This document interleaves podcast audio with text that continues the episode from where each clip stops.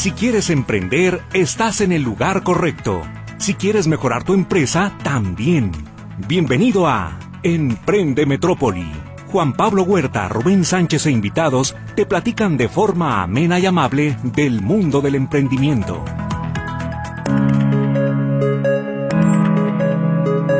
Muy buenas tardes, ¿qué tal? ¿Cómo se encuentra? Espero que esté disfrutando mucho de este día, del fin de semana, si está de vacaciones también, toda nuestra envidia.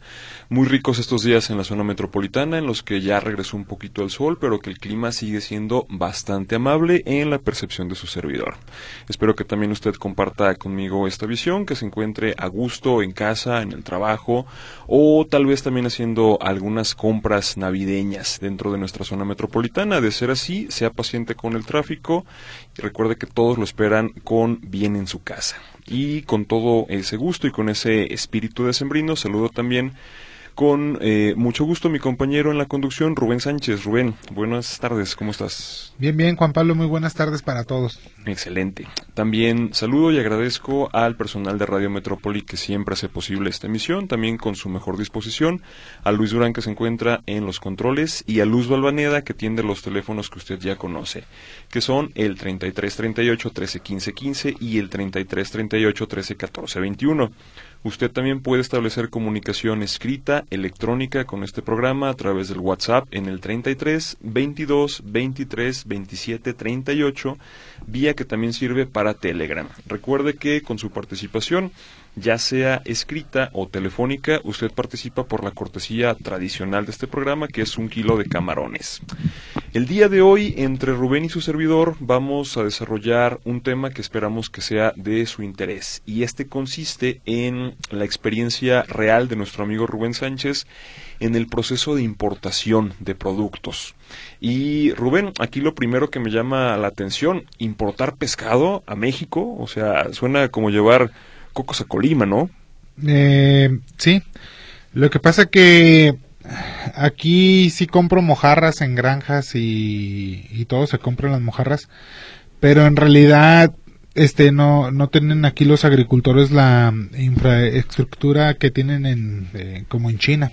Ok. O sea, pero eh, por lo mismo, o sea, allá tienen ya maquinaria de última de última generación y todo eso, o donde te empaquetan la mojarra, te la hacen como tú quieres, en cajita y todo eso. Entonces, pero si yo le digo eso a un agricultor aquí en México que si me la puede congelar o empaquetarla en cajita, no, pues no. No va a poder. No, no, no va a poder y hasta se va a enojar. o sea, va, a salir peor. Ok. Así, no, no, pues es mucho trabajo, me va a decir. Entonces, pero en China sí lo hacen. Cabe destacar que esas mojarras sí compro bastante pero porque tengo mucha venta fuera de aquí de Jalisco.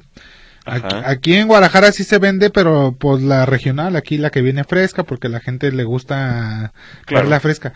Pero, eh, pero yo creo que en el 80% de todo el país la quieren congelada, empaquetada, la quieren así. O sea, si yo voy a Nuevo Laredo, la quieren congelada, en Acapulco también la quieren congelada. Sí. Y las granjas no se dan casi en todos lados las de mojarra. Están en Tecomán, acá esta zona de Colima sí hay granjas, también en algunas zonas de Jalisco. Ajá. Y por eso por eso las podemos vender así frescas en aquí en Guadalajara, ese tipo de mojarras, pero fuera de aquí sí las quieren empaquetadas. De acuerdo. Y también sé que hay especies que no son autóctonas de nuestro país, o sea, por ejemplo, salmón, pues básicamente no se da. No, el salmón no se da, este, hay algunas cosas que no se dan aquí y también se tienen que buscar en el extranjero. Correcto. Entonces, en este proceso de importación, en primer lugar, ya nos dijiste, una es que no encuentras siempre el producto tal como tú lo necesitas, si hay mojarra. ¿Qué otros motivos más tuviste para empezar a importar? Bueno, para empezar, empecé a ver mis productos estrella, cuáles son los productos que más vendo en el negocio, eso lo empecé a ver hace como dos años. Sí. Y, y empezaba a ver, bueno, lo que más vendo es camarón, este, tipo de filete, o sea, tengo, vendo de muchas clases de filete y de muchas clases de camarones también. Entonces, todo eso traté hace dos años de, de, tratar de no tener intermediarios, o sea, en mis productos estrella, pues, es por eso que también bajo... Compras en playa. Ajá, compro en Oaxaca, pescados que pues son productos que me dejan un gran margen de ganancia. Y de ahí me fui yendo hasta que prácticamente pues ya no compro casi nada aquí. Es muy raro lo que compro aquí en Guadalajara, o sea, en mercados del mar. ¿Con un intermediario te refieres? Sí, ya casi no. Correcto. Entonces, eh, en primer lugar, dices que estos productos vienen eh, principalmente de Asia, entonces, ¿cómo le haces para encontrar un proveedor en Asia? Porque a fin de cuentas, inglés sé que, que tienes también un, un, cierto dominio, pero pues chino no. No, casi, casi no. Sí hablo poco inglés, pero no tanto.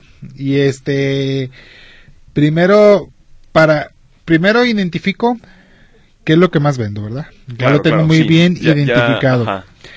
Entonces, sé que aquí hay muy pocos este, importadores de, de pescados. Hay algunos en Ciudad de México, otros en Monterrey, eh, pero entre todos yo creo que no llegan ni a 30 o 25. Correcto. Entonces, yo pues empecé a comprarles a ellos directamente, pero ya sacando costos, todo eso, vi que ellos también, ese margen tan grande de, de utilidad que se llevaban ellos, pues dije, bueno, pues si yo, lo, yo me voy directamente hasta allá y lo compro, pues ese margen de utilidad, pues a lo mejor le puedo dar más barato al público, o sea, el producto que ocupan. Y tuve que, que ir directamente a, a, pues hasta allá, ahora sí que hasta China, toda esa parte de allá estuve, he ido hasta allá y allá directamente no nomás voy así a lo loco a andar buscando granjas de mojarra y cosas así, no. Así es. Voy a algunas ferias internacionales que se hacen en China y ahí es donde ya agarro una cartera de una lista de proveedores y ya veo qué calidades tienen, este, cuáles son sus precios, eh, tiempos de pago, o sea, el pago sí o sí se tiene que pagar antes de que llegue el contenedor aquí. Sí. Pero cuáles son que se me haga más atractivo porque algunos quieren el 50%, otros el 20% y también tengo que ver calidades, que sea una empresa seria, desde el stand se ve cuando es una empresa seria. ¿Cómo lo identificas? O sea, porque a fin de cuentas puede ser que también muchos de nuestros radioescuchas quieran en sus propios sectores también buscar este tipo de proveedor y a lo mejor hacer el proceso como tú lo acabas de hacer. Sí, mira, yo primero llego a la feria de lo que es lo mío, de pescados y mariscos. Ajá. Yo ya sé qué productos ocupo. Entonces, y más en China son ferias inmensamente grandes que no, no, no, te alcanzas en acabártelo en tres días que dura la feria. Sí. Entonces yo ya, yo ya sé qué hago un listado de los productos que ocupo y, y, voy enfocado a ese tipo de stand de lo que en realidad requiero. Si hay alguien que vende, no sé, algo, no sé, unos caracoles, algo así, pues yo no ocupo caracoles, o sea, entonces no pierdo el tiempo en ese stand. Sí. Entonces busco a lo que requiero yo y una vez que llego también veo que el stand esté bien hecho, investigo la empresa cada cuando se han puesto ahí o desde cuándo está la empresa, veo el stand que esté bien hecho y, y, no me importa a veces pagar un poquito más, pero prefiero arriesgarme con alguien que ya esté bien establecido y que ya tenga mucho, mucho tiempo en el sector. Hay otros que también van, van comenzando y algunos dirán, bueno, ¿por qué no le das la oportunidad a alguien que va comenzando? También porque ellos no tienen la experiencia de, de exportar ah, o algo así y luego luego se ve el stand que pues está como de bote pronto, que lo pusieron ahí así nomás porque no estuvieron bien organizados. Sí, algo improvisado, con cartulinas o, algo así. Y ya ellos, sí les pongo atención, pero pues cuando es un stand así es que también tienen muy poco tiempo en el sector y, a lo mejor están apenas ellos haciendo sus pininos para poder exportar y, y puede ser que sea más barato pero prefiero yo no arriesgar y prefiero pagar un poco más, pero con una empresa que ya tiene mucho tiempo y en el puro stand se ve que no escatiman en invertirle cierta cantidad de dinero para ponerse ahí. Correcto, bien. Ahora, supongo que también con ese tipo de proveedores, pues no llegas y les compras dos kilos. Ah, no regularmente cuáles son los volúmenes, o sea, cómo te vende un vendedor internacional. Aquí si yo voy este por mi propio pie al mercado del mar y pido un kilito de camarón, pues obviamente me lo van a vender. A lo mejor también va a haber quien tenga este la posibilidad de decir, no, pues yo te vendo nada más a partir de una caja, o sea, yo no vendo por kilos. Pero en el caso de un vendedor internacional, o sea, ¿desde cuándo te vende? Bueno, un vendedor internacional eh, no te puede vender menos que todo un contenedor marítimo. O sea, un contenedor es como toda una caja de un tráiler, para que alguien se dé una idea así. Ajá. Es lo menos que te puede vender. Entonces, este, yo lo que hago, pues trato de que también buscar una empresa que venda varios productos, Porque también hay empresas que se especifican, un ejemplo, puros lápices. O sea, hablando en otra cosa, o sea, sabes que yo nomás vendo puros lápices. Y ya. Entonces, para comprar un contenedor de puros lápices, pues no está canijo. Entonces, busca una empresa que venda lápices, borradores, plumas, sacapuntas. Ah, o sea, si yo tengo, me dedico a la papelería. Claro. Entonces trato de buscar una empresa, muy buena empresa, con una gran calidad, con un buen precio, pero que tenga muchas cosas para poder meter todo en el contenedor y así ya traigo todo variado.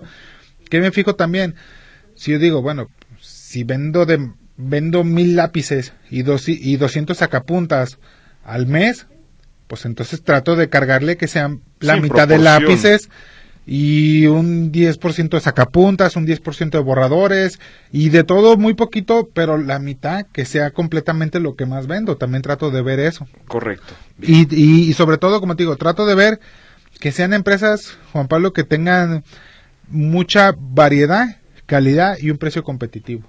Correcto. Bien, bueno. Entonces hasta ahorita nos has explicado dónde encontrarlos, más o menos qué términos tenemos que esperar cuando vamos a negociar con ellos.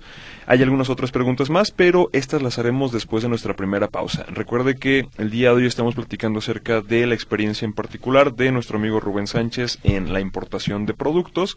Si usted ha intentado, le interesa o tiene alguna duda también, recuerde comunicarse a los teléfonos 33 38 13 15 15, 33 38 13 14 21 o al WhatsApp y Telegram 33 22 23 27 38. Vamos a la pausa.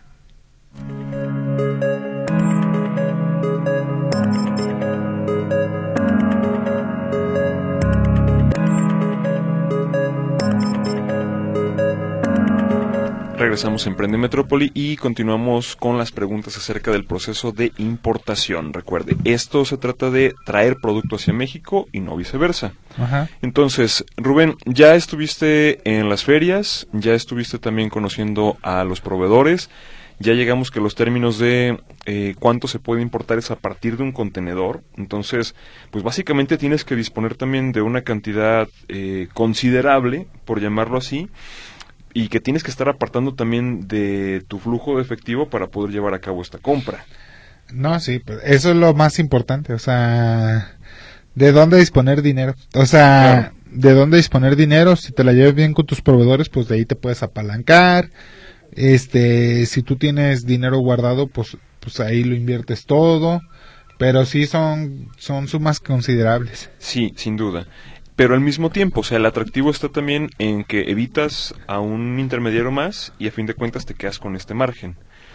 En tu experiencia, ¿qué tipo de margen se puede esperar también, eh, no nada más en tu sector, sino en algunos otros que hayas visto, también para que el público se motive y que lo vea también como una alternativa? Bueno, eh, el margen de hacerlo tú por tu cuenta, yo creo que viene siendo un 20% que te ahorras. Ok. Y ya es un margen de que un ejemplo, pues imagínate, por cada 100 mil pesos, pues son 20 mil pesos que en la compra que te ahorras. Sí. Entonces, ya, ya tienes un, ya tienes muy competitivo. Ajá. Y aquí conmigo, este, prácticamente los importadores que existen en el país, yo los conozco todos y este, pero ellos no, ellos nomás solamente son importadores y lo reparten a diferentes bodegas y cosas así para que ellos se encarguen de comercializarlo. Sí. Pero yo tengo mi propio, o sea, yo tengo mi, soy el único que tiene el combo completo, o sea, que es importador, tengo mis negocios donde lo puedo sacar, o sea... Sí, vamos, tú estás lo que se conoce también en estos términos integrado verticalmente. Sí. O sea, ¿qué significa? Que tú participas del negocio del menudeo, del de mayoreo y en este caso está de importación. Sí, como, como quien dice que el taquero es el dueño de las reses también. sí. O sea, pues también el taquero trae, tiene sus rastros y todo.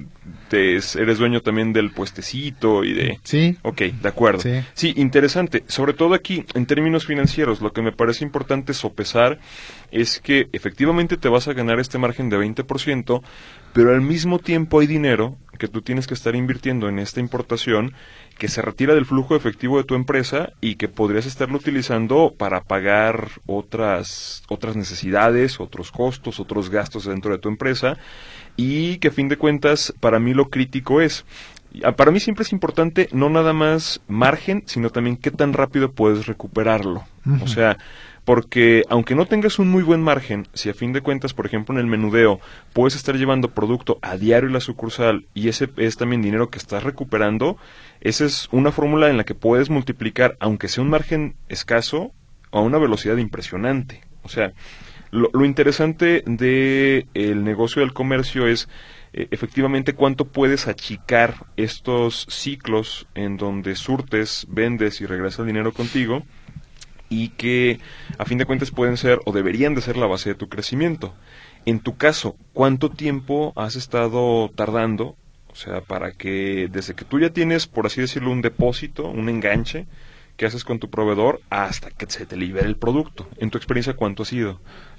Este, si tú haces el enganche y que te llegue tu contenedor ya aquí en tu, en tu bodega, algo así, son como tres meses. Tres meses. O sea, también que el dinero está parado ahí. Exactamente. Y esos tres meses, como yo, que me apalanco de mis proveedores, porque también hay que saber diferenciar créditos buenos y créditos malos. Claro.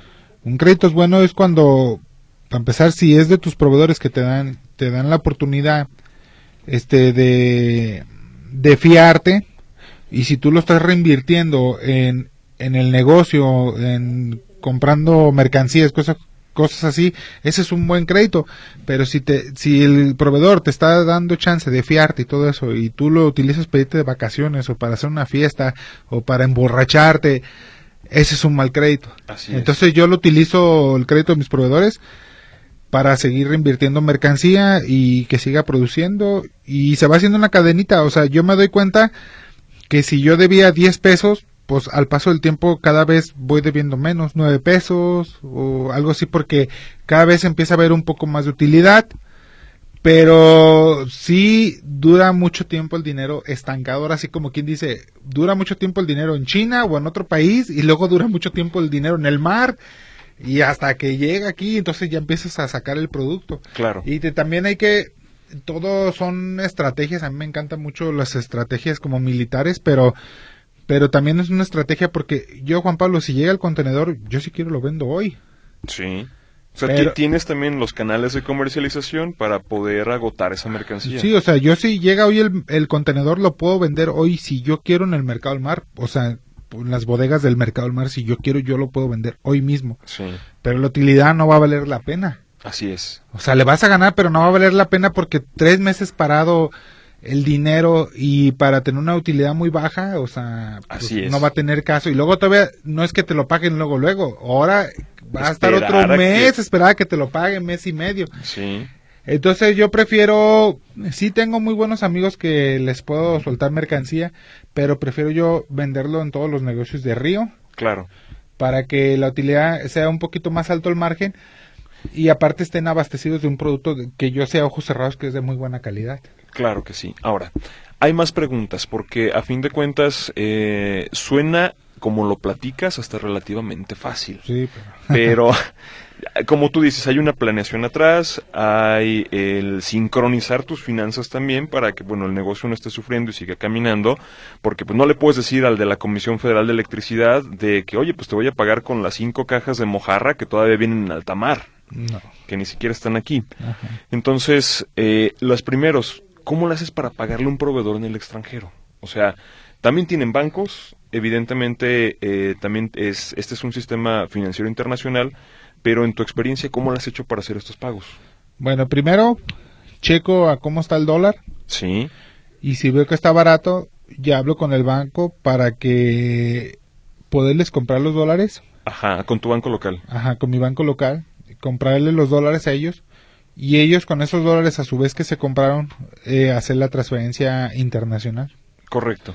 Y ellos me dan a mí un, este recibo. Como un recibo de que ya hice la transferencia y ellos también les llega una notificación allá en otra parte del mundo. Al proveedor, ajá. Entonces comparamos que esté correcto todo y ya ellos me van descontando el dinero. Que, que hoy en día yo platicar con, con un chino, un vietnamita o alguien de Japón, para mí ya se me hace como si estuviera hablando con alguien de Oaxaca ya. Digo, agarro también comen tlayudas. Sí, no, pues no sé, no sé si comen tlayudas, pero si las prueban yo creo que sí van a comer. Sí.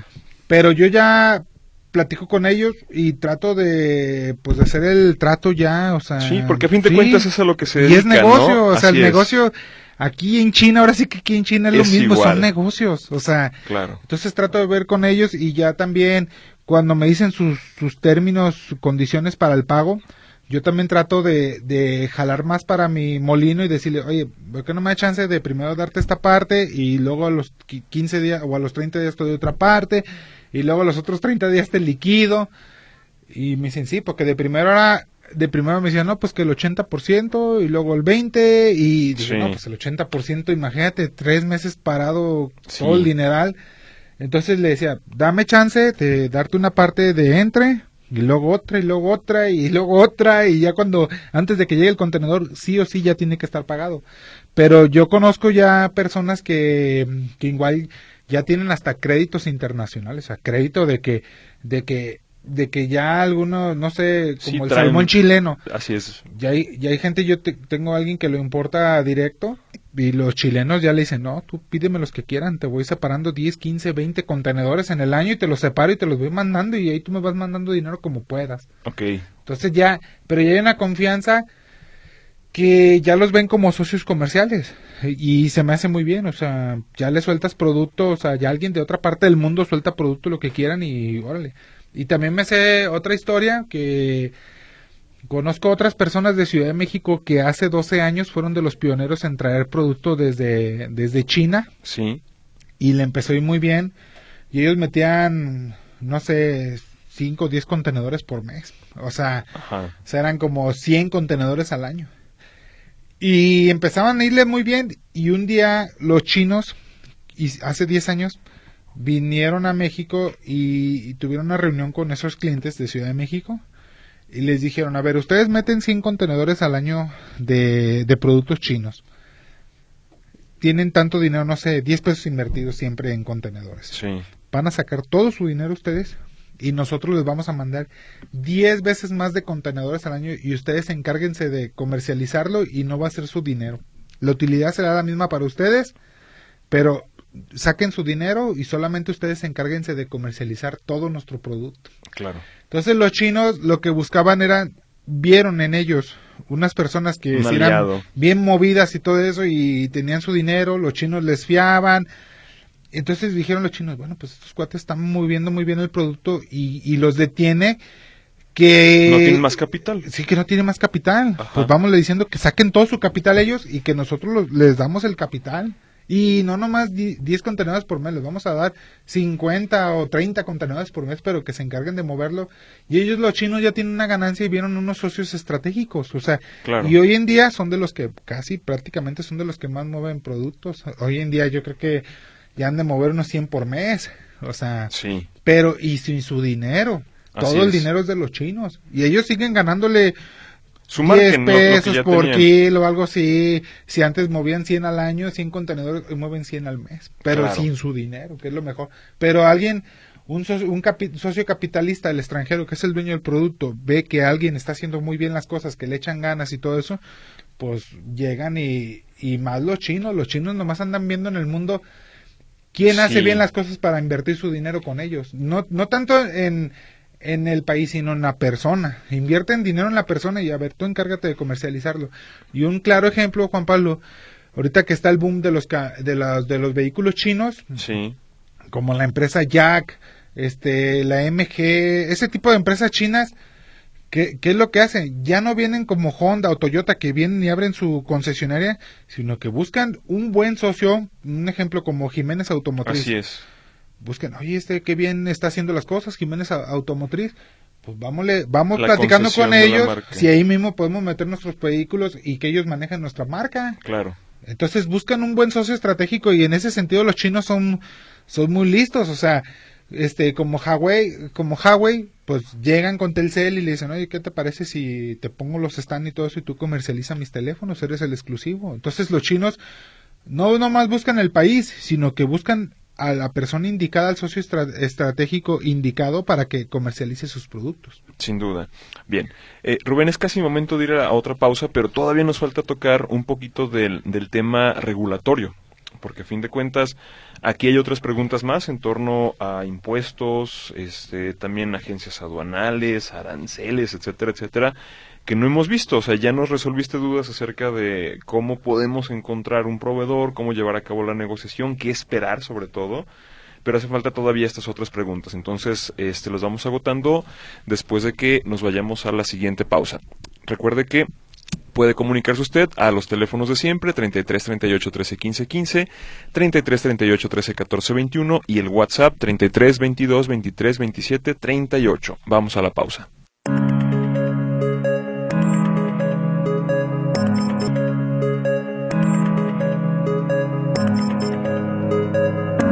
Regresamos a Emprende Metrópoli. El día de hoy estamos platicando acerca del proceso de importación y antes de pasar con su participación todavía tenemos algunas otras preguntas más. Rubén, faltaba nada más revisar eh, temas de aduanas, eh, impuestos, requisitos, etcétera. ¿Qué tan involucrado has estado tú? Porque yo también para este programa hice mi tarea, tengo también aquí eh, algunas definiciones, conceptos, cosas que sé que tienen que pasar, pero primero te pregunto también qué tanto has estado involucrado. Pues yo no me involucro tanto, pero sé que eh, busco una buena una buena empresa que se encargue de, lo, de la gestión aduanal. Sí. Y ya entre ellos se los delego los de mi oficina y que se hace una triangulación entre la gente aduanal, entre los chinos o de otro país. Y ya entre ellos ya veo que tengan todos los papeles bien en orden. Claro para que para que no haya sorpresas a la hora de la llegada y liberar el producto y que faltó tal papel. Sí. No, no, pues ellos 10 días antes ya deben de tener casi todo listo. Sí. ¿Y en qué consiste? Aquí sí donde le decía que yo hice mi tarea. En primer lugar, cualquier empresa que desee importar en México tiene que estar dada de alta en un padrón, de importadores. Y este padrón lo das de alta con el SAT. Es decir, tienes que pedirle al SAT un permiso que te reconozca que tú vas a ser una empresa que primero tienes que estar al corriente con tu pago de impuestos, obligaciones, etcétera. Si no estás al corriente, ni sueñes que te lo van a conceder. Pero si has estado trabajando bien, pagando tus impuestos y demás, entonces también el SAT te dice, ok, tienes el padrón de importadores y ya con eso puedes llevarlo a cabo. Enseguida, efectivamente, el proveedor tiene que liberarte documentación Regularmente estas consisten en los que se llaman los bills o también en términos cristianos eh, las facturas o los billetes en donde se describe cuál es la mercancía, eh, cuáles son las condiciones en las que viene. También la gente de la aduana tiene que identificar cuáles son las fracciones arancelarias en donde se va a importar este producto y de estas fracciones arancelarias también revisar si existe el pago tal cual de un arancel, que es el impuesto que se le cobra a los productos que entran en el comercio exterior, además de que las mercancías también son susceptibles de pagar IVA siempre y cuando también estén dentro de las mercancías que se tasan con IVA en nuestro país. O sea, ¿qué significa? Regularmente alimentos eh, en general y medicinas no tienen tasa cero o no tienen este también eh, pago de IVA, están exentos.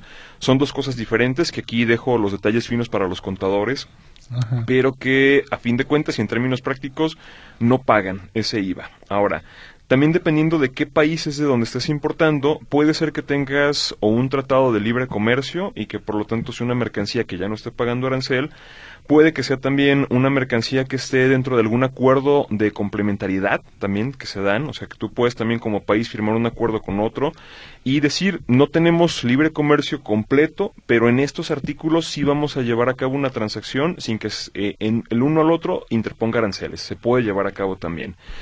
Y de igual forma tienes que revisar que eh, el producto que vas a traer pues también cumpla con requisitos, em, en tu caso, zoosanitarios en nuestro país.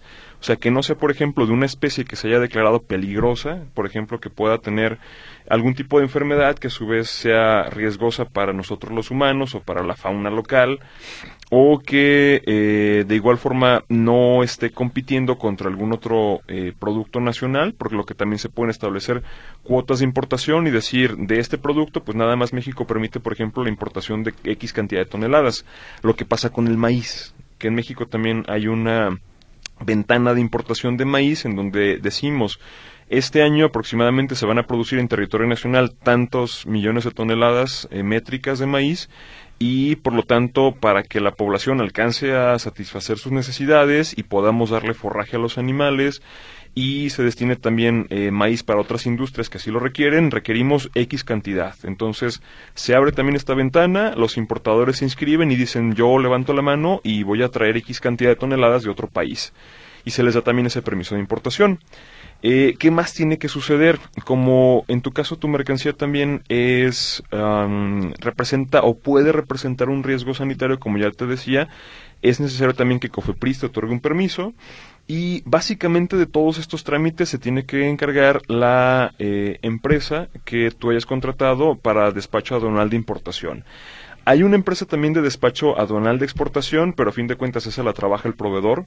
Y hay otro término que hasta ahorita no hemos mencionado y que también ameritaría un programa completo y que a lo mejor también ya después traemos algún experto, que son los Incoterms, que es término de negociación de quién se hace cargo de pagar, por ejemplo, eh, la mercancía, el transporte y el seguro, básicamente. O sea, tú puedes negociar, por ejemplo, para que el proveedor te diga, eh, yo quiero que la mercancía llegue hasta el puerto de Manzanillo y hasta que esté en un ladito del barco de descarga, hasta ahí se acaba el seguro. Y así te cotiza también el proveedor. O tú le puedes decir, si tú lo subes al barco desde el puerto de salida de Hanoi en Vietnam, este, o de Guangdong en China, o etcétera, pues entonces también se te cobra hasta ahí y tú te haces cargo también de buscar una naviera y que ellos también te cobran el seguro.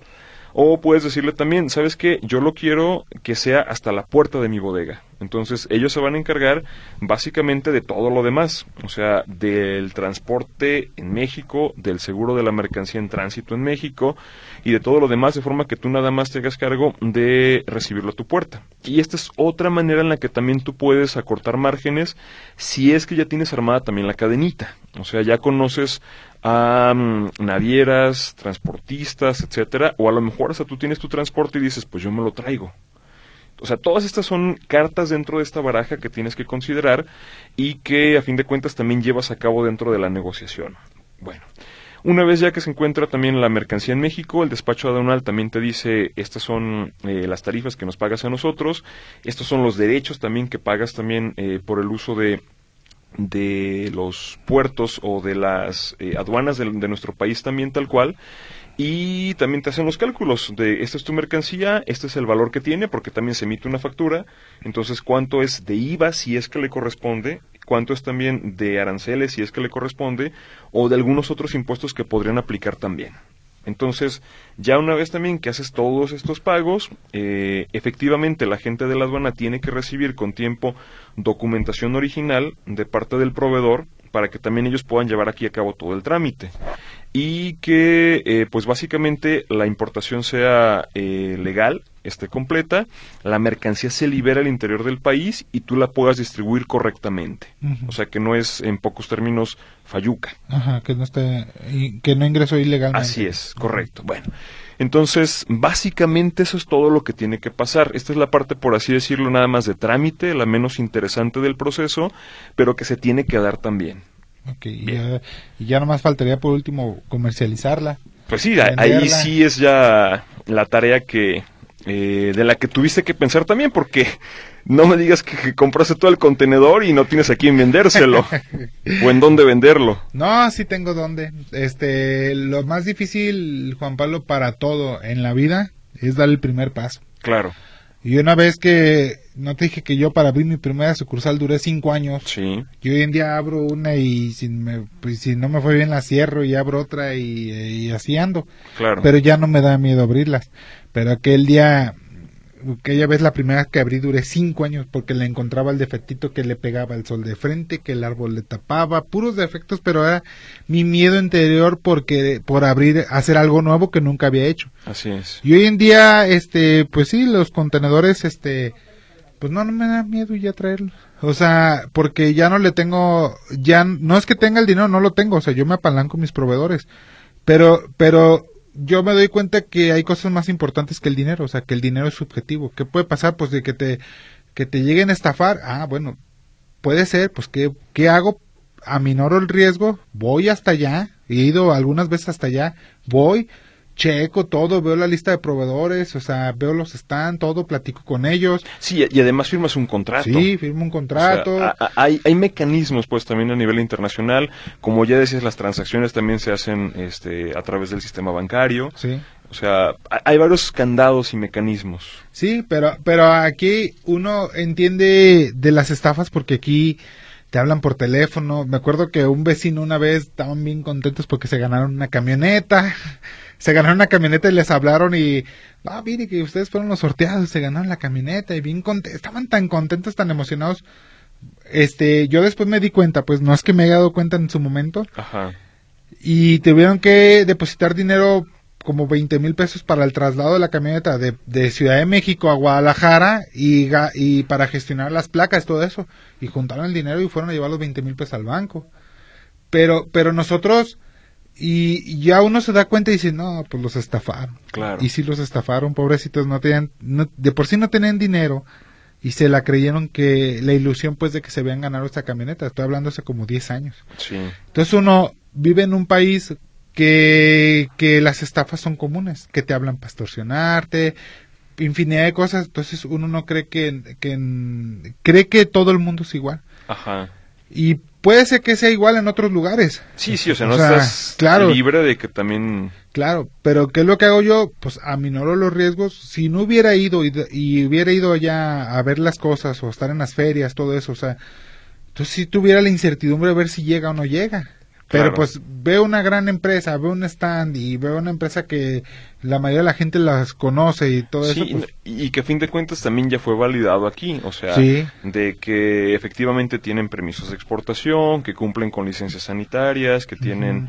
O sea, haces un trabajo antes también, eh, que este trabajo se llama de due diligence, o sea, en términos legales es también investigar a este organismo y de que se encuentre bien establecido y habilitado para hacer lo que dice que supuestamente hace. Entonces, bueno, ahí están también. Si gustas, vamos empezando a darle acuse a la participación del auditorio y hay por aquí algunas preguntas. Soy Alberto Suárez, pregunta según señor Rubén, ¿hay mojarra de mar y mojarra de río? Sí, sí, hay mojarra, mojarra de mar. Es una plateadita así muy bonita que se da en, en, las costas de Baja California y otras que se dan en las costas de Jalisco, en Jalisco que están más flaquitas y no está tan plateadita, es como plateada tirándole con un contorno amarillo, pero también sale bueno. Y la de granja, hay de granja y hay de laguna. La de laguna suele, cuando es temporada de lluvias, a saber a tierra Sí. Y la de granja no, la de granja no porque la alimentan con purina y cosas así, está muy bien tratada. Y la de laguna es las de las lagunas, pues que andan ahí los pescadores sacando mojarra.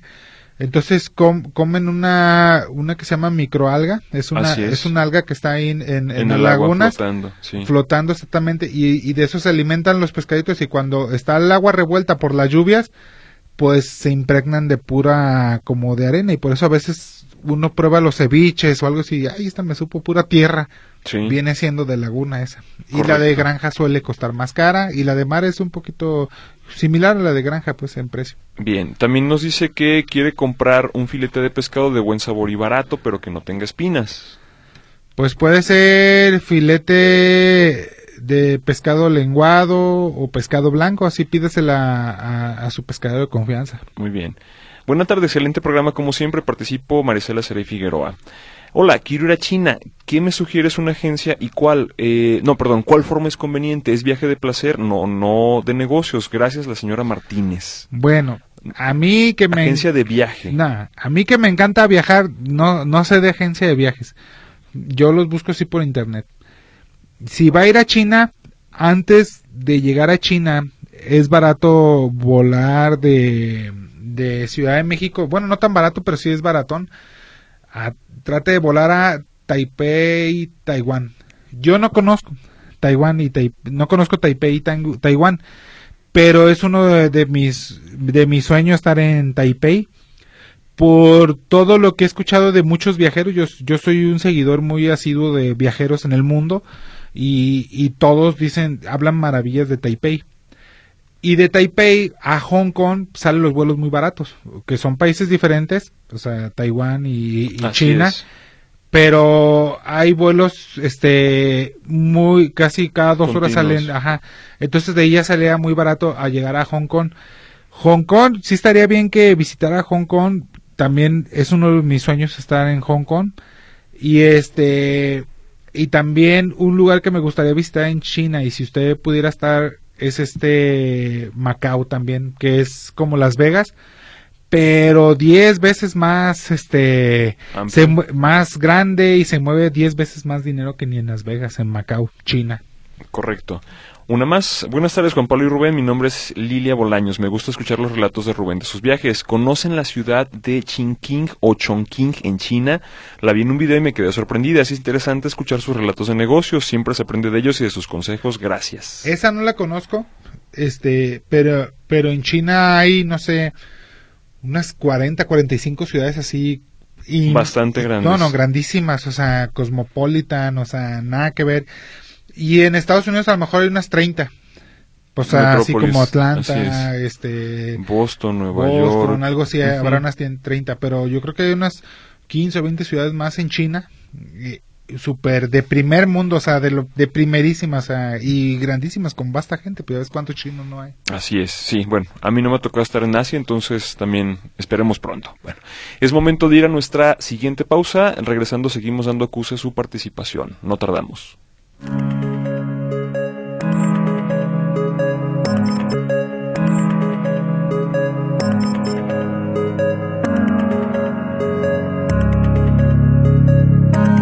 Regresamos a Emprende Metrópoli y seguimos dando acusa a su participación. Jóvenes empresarios, una gran enseñanza este 2023 escucharlos. Los quiero. Felices fiestas y abrazos a todos sus seres queridos. Gracias por su compartir cada sábado de la familia Díaz Vega. Pues muchas gracias y muy amable. Buenos días, primero desearles unas muy felices fiestas y un próspero año nuevo. Sus consejos nos han servido muchísimo para animarnos a emprender. ¿Me podrán notar para la rifa? Miguel Ángel Reyes Pintor, con todo gusto.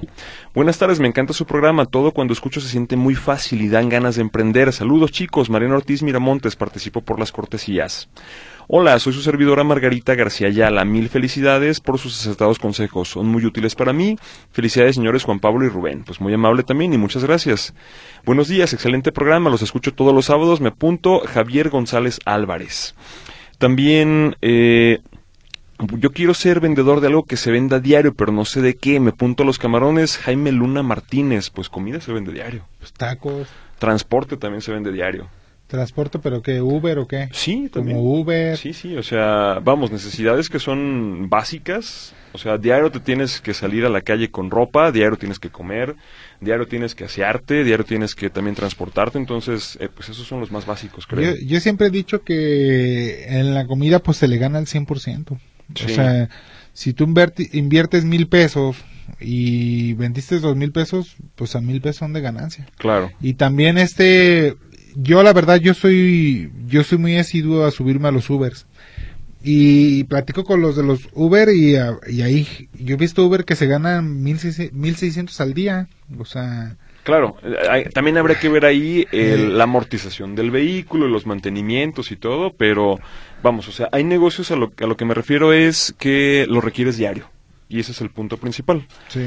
Eh, Rubén, en la semana pasé por la pescadería de Mercado Corona y me dio gusto saber que te preocupas por los perritos callejeros, pues vi que tienen agua y comida para ellos. Ah, sí, en todas las sucursales este, tenemos un mueblecito que se les da croquetas a todos los perros callejeros y agua todos los días y este no yo soy muy animalero me encantan a mí este que los perritos aunque sean los que estén en el negocio que estén bien. Y hay algunas otras pescaderías que son colegas míos que les he regalado muebles también para que los pongan ahí con la condición que les compren sus croquetas y les den a los perros callejeros. O, o a veces llegan clientes eh, con, pues con el perro amarrado y todo eso pues comen había, había una encargada de una sucursal creo que la del Felipe Ángeles o un encargado que me dice oiga aquí ando espantando llega un cliente con un perro y el perro anda comiendo y el, el cliente se ve el perrito se ve medio gordito como que no ocupa le digo no le hace que coman o sea Sí, pues. Que, no le hace que el perro, pues imagínate, como te andaba peleando hasta con el perro, el trabajador.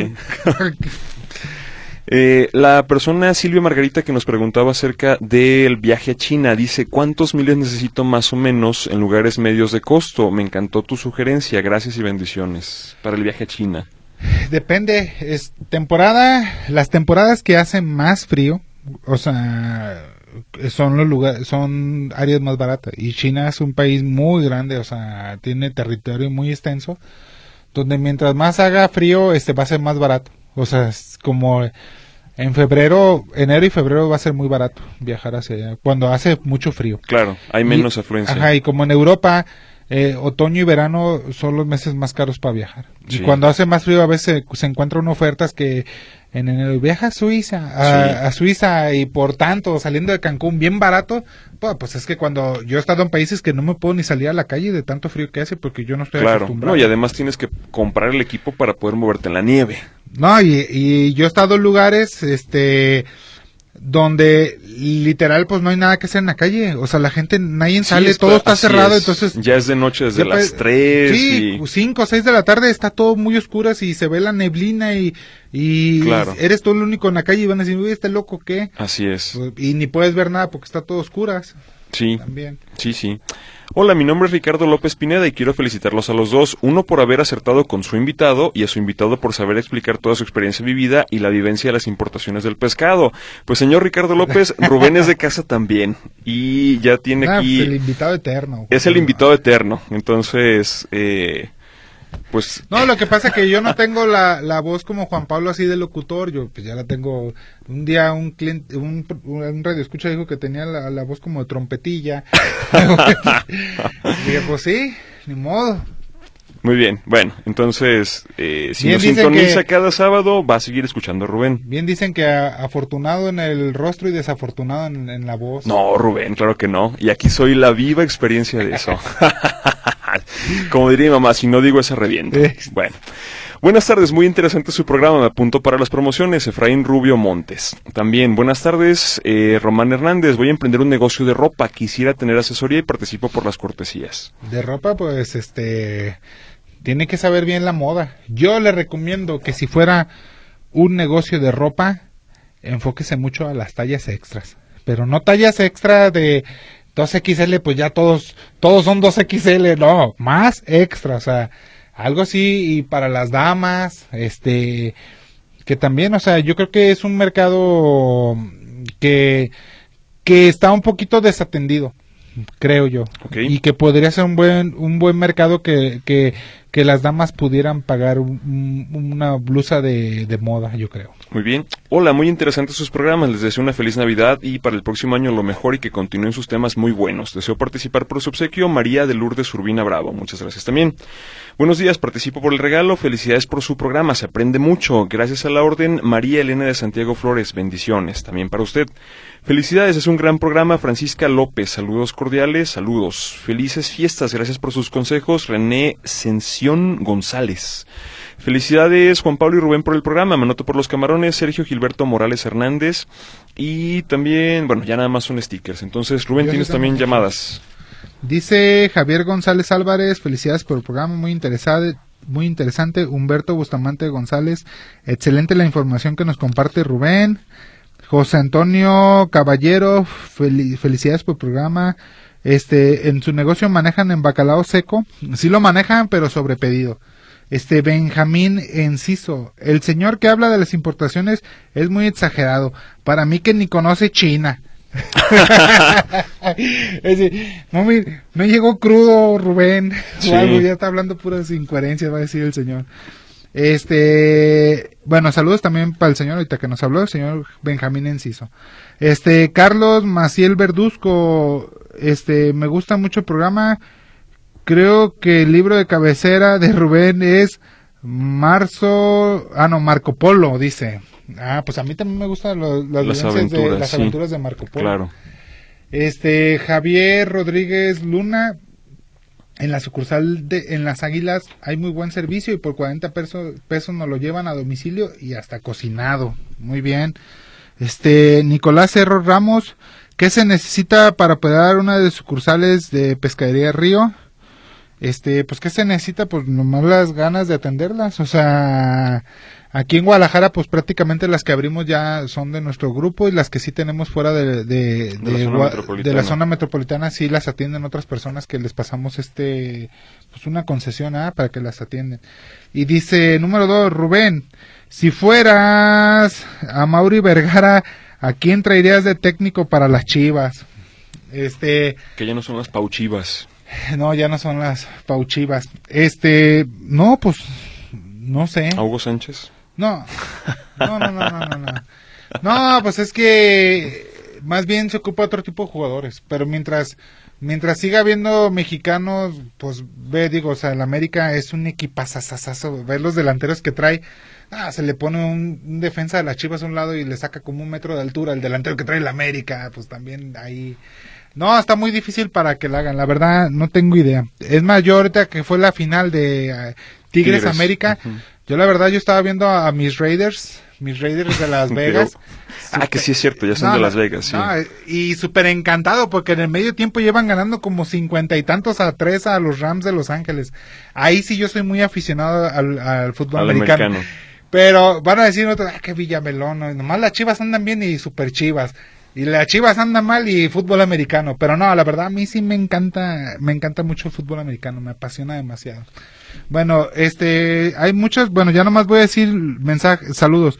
Miguel Ángel Fernández, Norma Leticia Ramos, Raúl Dueñas Villaseñor, Celia La Torre Alcalá y María Rosa Pérez Corona, Juan Pablo. Por si quieres sacar un papelito del ganador del, de los camarones. Y sería, ah, pues justamente Benjamín Enciso. Ah, el que me puso el matratadón que dijo que no conocía China. Mire, hasta, uh, bueno, resultó el ganador. Para que vea que no hay favoritismos en este programa. Bien, diríjase por favor a Fresno 1939 para que recoja su kilo de camarones en la colonia del Fresno, que la sucursal está junto a... al BBVA y enfrente, de, la farmacia En la calle Fresno. Ay, y dése la vuelta porque ahorita está el Tianguis Navidad.